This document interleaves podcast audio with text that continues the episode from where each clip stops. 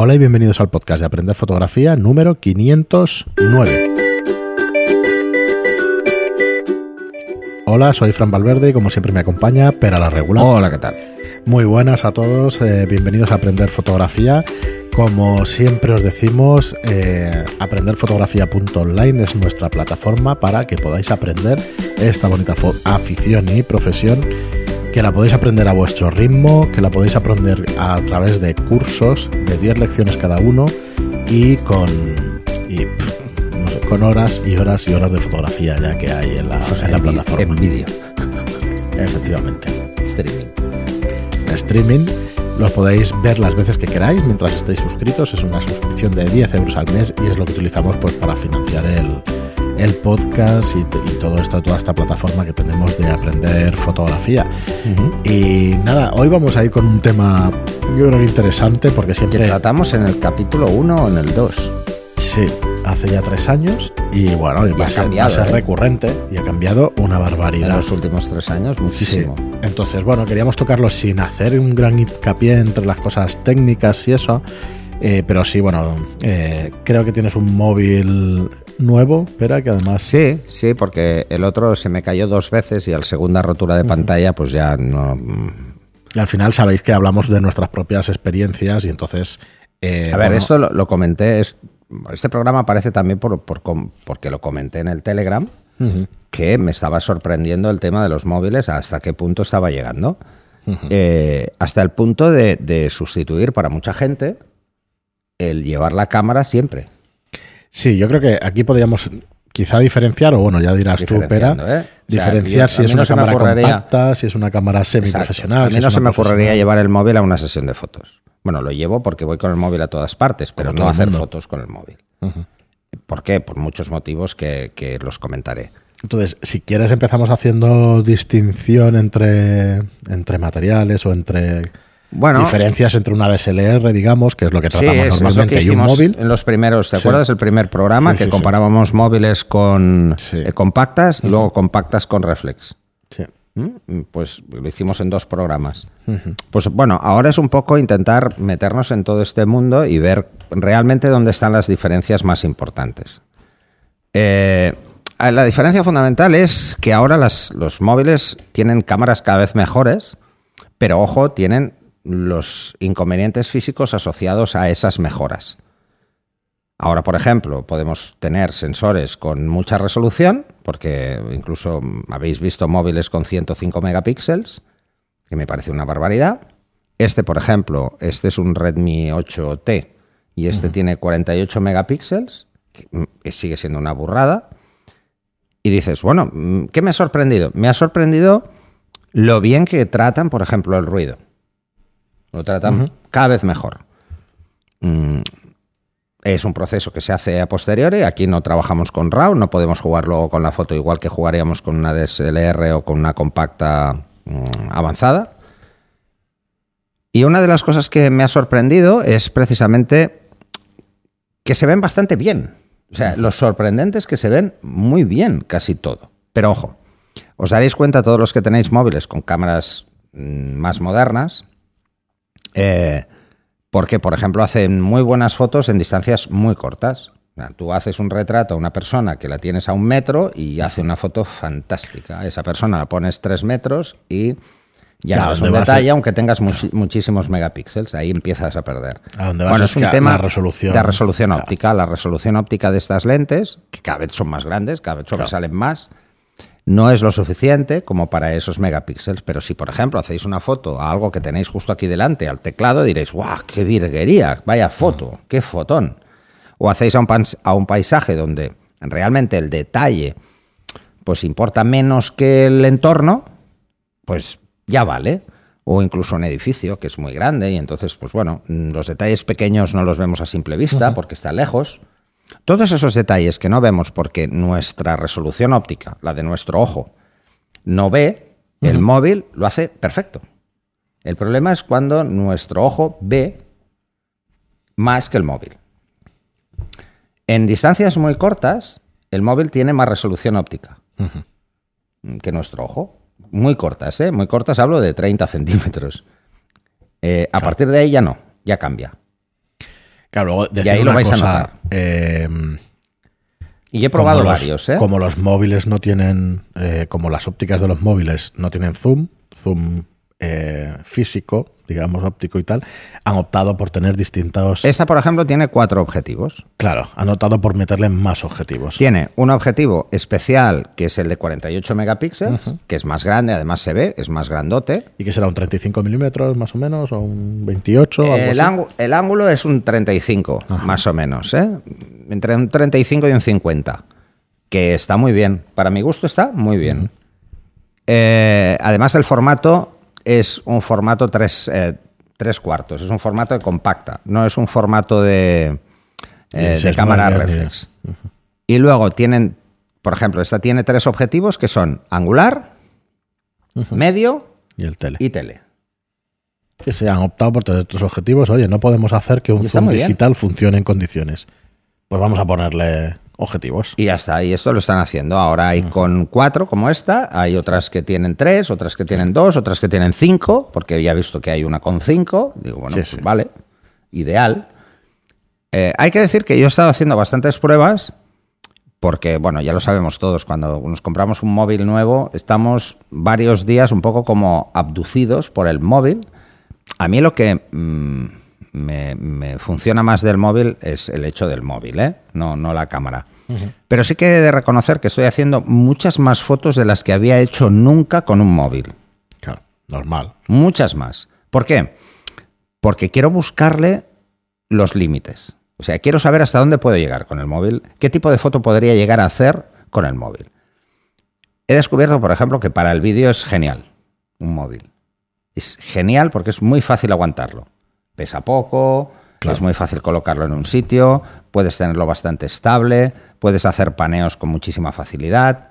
Ahora, esto no lo puedes hacer eh, en foto, porque si haces paneo, pues el problema que tienes es que él escoge la obturación.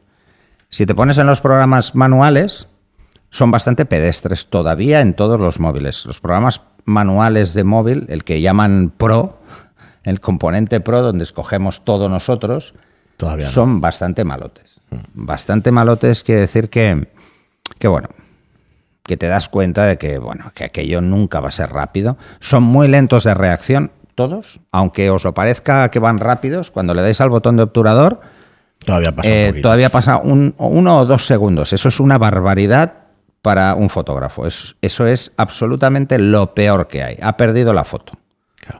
El tiempo de reacción medio que tenemos nosotros en darle al botón está entre 0,5 y 0,7 segundos, que es desde que el cerebro lo piensa y movemos el dedo, eh, que es el tiempo de reacción que aprenderéis todos los que estéis en la autoescuela para frenar, para tocar el freno, y cuántos metros en función de la velocidad se adelanta por el tiempo de reacción. No hablamos de Fernando Alonso, que él frena más rápido, casi seguro. Iba a decir por eso no gana ahora, pero no, no, es otro tema. Eh, no, no, no. No, porque es más valiente. Y, ese tiempo de reacción, una vez le hemos dado, para nosotros lo ideal sería que fuera inmediato. ¿Mm? Esto no es así. Esto en los móviles sigue sin ser así.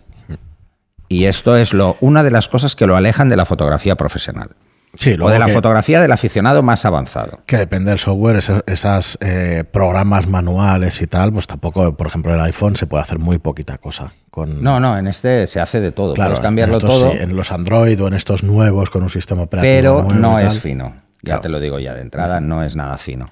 No es nada fino porque el tema de la sensibilidad o el tema de la focal es muy relativo. ¿Y por qué es muy relativo? Mm, porque la sensibilidad de un sensor tan pequeño eh, es subjetiva. Entonces, como es muy pequeño, la gestión del ruido mm, le resulta más fácil porque se calienta menos, es mucho más pequeño, y menos superficie, pero al mismo tiempo hay más aberraciones asociadas a un tamaño pequeño de fotodiodo. Que ese es el problema. ¿eh? Una de las cosas que han mejorado tremendamente es en la gestión de la profundidad de campo. O sea, antes los móviles hacían fotos planas. El fondo y el primer plano se veía igual. Ahora, todos los móviles que hay en el mercado están utilizando aperturas muy amplias, muy amplias, aperturas de 1.1, 1.2, 1.8, o sea, aperturas muy amplias para compensar eso. Para compensar precisamente la pérdida de profundidad de campo. ¿A cuánto equivale? Pues, por ejemplo, en esta, con esta cámara, si hacemos a una focal de 100 milímetros, que es la que tiene como macro, os daréis cuenta que con una apertura, siempre procurará hacer aperturas muy abiertas, con lo que, ¿qué tiene que hacer? Subir el tiempo mucho, una serie de cosas.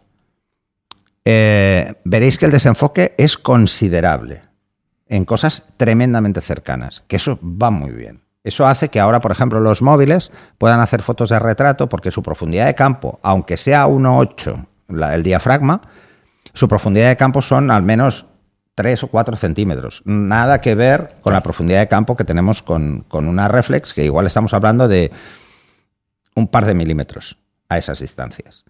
Entonces, esto simplifica mucho pues, tareas de enfoque, etcétera.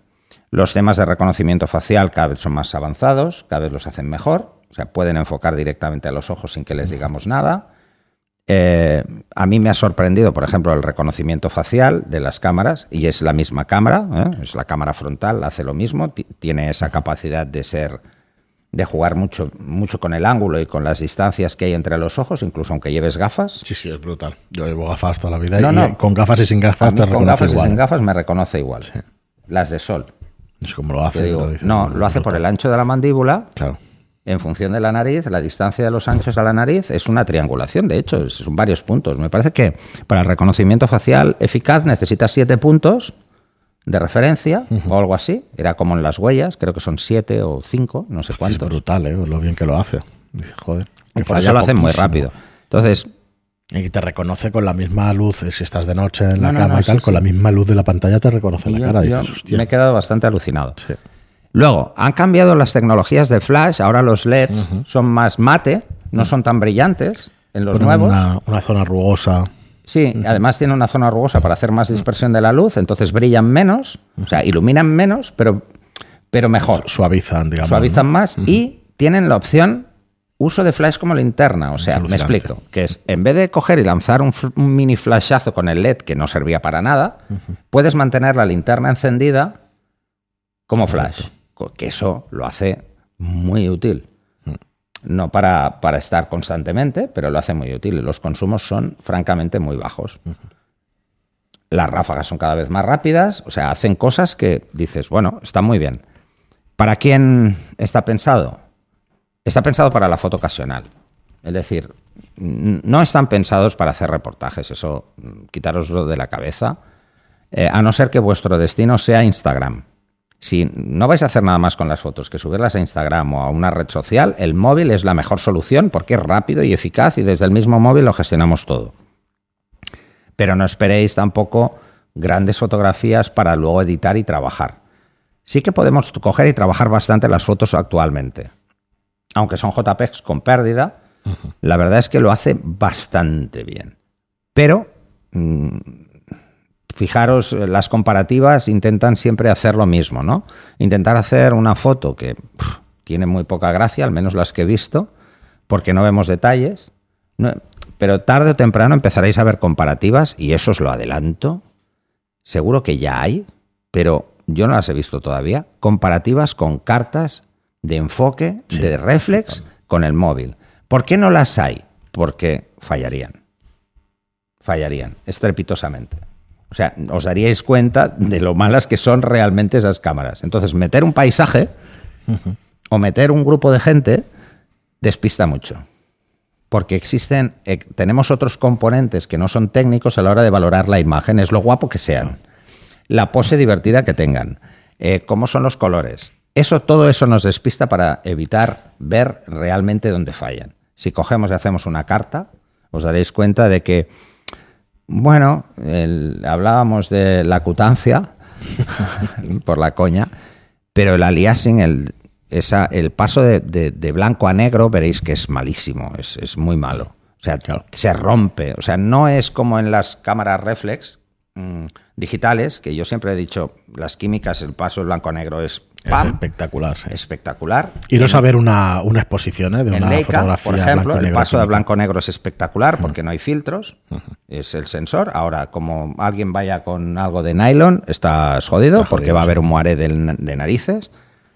Y en las cámaras reflex veis un ligerísimo degradado hoy en día. Es tan ligero que estamos hablando de micras. Es, es muy pequeño, tenéis que hacer un zoom enorme para daros cuenta. Si cogéis una cámara de móvil, y esto podéis hacer la prueba, es simplemente coger, una, en este caso mejor una carta, pero si no, eh, una línea realmente uniforme, negra, eh, sobre blanco, ¿vale? De imprenta, preferiblemente, porque entonces el papel es, mm, es mejor y entonces no, no tiene ese borde. Primero la miráis con la lupa para ver, desde el ojo, ver que realmente es muy fina. Y le hacéis una foto y veréis que en vez de haber un degradado uniforme, que es lo que le pasa a un sensor muy grande, veréis que tiene puntos. Puntos de degradado irregular. Os daréis cuenta. Y esto es porque estos sensores, para meter tantos megapíxeles, los alternan. No van en línea. Entonces, como los alternan. Lo van metiendo tipo rombo. Eso. Entonces, ¿cuál es el problema? Tienen que jugar con este tipo de patrones. Son patrones que dan mucha información, que, pero, que en el mercado de las, de las cámaras eh, reflex se descartó precisamente porque mm, es demasiado irregular y entonces daba otros problemas. ¿Os acordáis de las Modulation Transfer Function, líneas bueno, sagitales o meridionales? Pues es esto, se desmadraba. Entonces no era razonable ni comparable a lo que veíamos en, en un formato químico, ¿no? en un formato analógico. Pero para la mayoría de usuarios es de sobra. Claro. Hay otra cosa que ha favorecido también el uso de estos teléfonos y tal, que son las redes sociales. El, mismo el mismo hacer internet y todo esto, el mismo hacer que tú con un dispositivo lo tengas en, el mismo momento y la, puedas subir, enviar por redes como Instagram, el mismo WhatsApp. Pero claro, WhatsApp nunca se ha dicho que es una red social, pero lo es. es la mayor red social. Igual que Telegram. Lo que pasa es que, al final se ha considerado que las, más íntimo, las redes de mensajería no eran sociales, pero, ahora sí lo son, porque la gente tiene grupos. Efectivamente. Exactamente igual. Que lo son. De hecho, nosotros estamos valorando el dejar la red social de la web y pasar directamente. Bueno, ya tenemos Telegram y eh, ya. O sea, quedarnos con Telegram. personas en Telegram. Y efectivamente, casi sois los mismos los que estáis en Telegram que los que estáis en la red social, que tenemos unas 2.000 personas hmm. y Telegram hay 1.600. Y no lo decimos en todos los programas. O sea que si lo dijéramos. Mucha gente que lo descubre. Claro. Tendríamos 3.000, 4.000 personas en Telegram tranquilamente porque de decirlo en cada programa, no todo el mundo escucha todos los programas. Oye, una curiosidad, espera, lo estaba buscando mientras hablabas porque me sonaba de haberlo escuchado hace dos o tres años y quería saltar por aquí una de estas fricadas que decimos de vez en cuando. ¿Tú sabías que se descubrió en el 2016, creo que fue, una novela inédita de Julio Verne, ah. que es París en el siglo XX, ¿vale? Ah, sí. Eh, se publicó en el 94 y, y se refería a cosas, bueno, se refería, por ejemplo, directamente Mm, hablaba del metro, ¿vale? De puntos relacionados con túneles, ¿sabes? Con, mecanismos con túneles. Y bueno, y se refería también a un tema que llamó telégrafo fotográfico, en el cual permitía cualquier, enviar a cualquier parte el facsímil de cualquier escritura, autógrafo, dibujo y firmar letras de cambio a contratos a 10.000 kilómetros de distancia. O sea, el tío era el teléfono móvil directamente, el estaba describiendo. Lo quería dejar porque siempre que me acuerdo me acuerdo de esto y de joder, pero es que este tío fue un visionario. Qué visión tenía, ¿eh? De decir, joder, el telégrafo fotográfico, claro, un dispositivo que tú tengas en la mano que te permita hacer una foto y enviar a un punto, está describiendo internet, el teléfono, todo a la vez, sí, tío. Sí, sí. O sea, acojonante. Y efectivamente así ha pasado, claro, la potencia que tiene un dispositivo así en tus manos es que, bueno, es que no, no, puedes, no puede luchar una cámara porque la cámara va a necesitar esa conectividad que ya tiene un móvil de por sí. Bueno, por eso están incluyendo Wi-Fi en todas las cámaras actuales. Claro, precisamente para, poderlo conectar eh, con el móvil y poder enviar eh, la foto directamente al móvil y enviarla a la red social. Eh, una persona al lado tuyo que hace la foto con el móvil de la Catedral de Burgos y la envía en el momento sin enviarla de la cámara a tu móvil. Es que es. Lo que pasa es, que eso cada vez es más rápido, ¿eh? Claro, sí, sí. Cada vez es más rápido. El paso al móvil es muy rápido. Y luego, por ejemplo, Adobe ha sacado toda la línea de productos para, móvil. Eh, que yo los tengo instalados. Además, todos los usuarios que tengáis el plan fotográfico eh, lo tenéis. Y tenéis varias herramientas. Tenéis eh, el Photoshop, tenéis el Lightroom. Yo los tengo instalados. Son muy sencillos, son herramientas muy sencillas, pero para retocar eh, tienen cosas que, por ejemplo, la mayoría de programas de retoque de móvil no tienen. Como por ejemplo la corrección de imperfecciones uno a uno. O sea, el, tampón de clonar, no, el de corregir. Eso, por ejemplo, lo tienen. Cuando le metan el licuar ya esto será un problemón, ¿no? Porque hay otros programas, otras apps para licuar. Pero mm, lo que realmente sorprende de, los móviles es que cada vez nos dan más opciones y lo juegan más directamente. Por ejemplo, antes eh, hacíamos la foto para subirla a Instagram y le aplicábamos los filtros de Instagram. Ahora las cámaras ya llevan sus filtros. Sí. Directamente. Sí, sí. Entonces, esto, pues a veces, bueno. Nada. La proliferación también de software de edición para móviles. A ver, nos quedamos sin tiempo. Yo quería haber tratado alguna cosa como eso, como el software y alguna cosa más. Depende de las preguntas que tengamos y vemos si tiene interés el tema y eso, pues volvemos a tratarlo y, y tratamos algunos temas, porque ya veis que no lo hemos tratado en profundidad, ni nos hemos ido a muchos datos técnicos ni nada de esto, pero, vamos, mm, el tema dará que hablar y en los próximos 10 años saldrá cada cosa que... Bueno, yo lo decía básicamente por eso, en Telegram. Lo que pasó es que, ah, Pera se ha vuelto... No, no, no, lo que pasa es que, claro, como todos, te das cuenta de que las cosas evolucionan, van cambiando. Eh, también hablaré seguramente mm, no tan críticamente de las mirrorless dentro de un par de años. Esto es así. Normal. Muy bien, pues aquí lo dejamos. Muchas gracias a todos por vuestros comentarios, por vuestros me gusta en iBox y por vuestras reseñas de 5 estrellas en iTunes, que nos ayudan muchísimo a ganar visibilidad también con, con otros podcasts. Así que muchas gracias y hasta el próximo programa. Hasta el siguiente.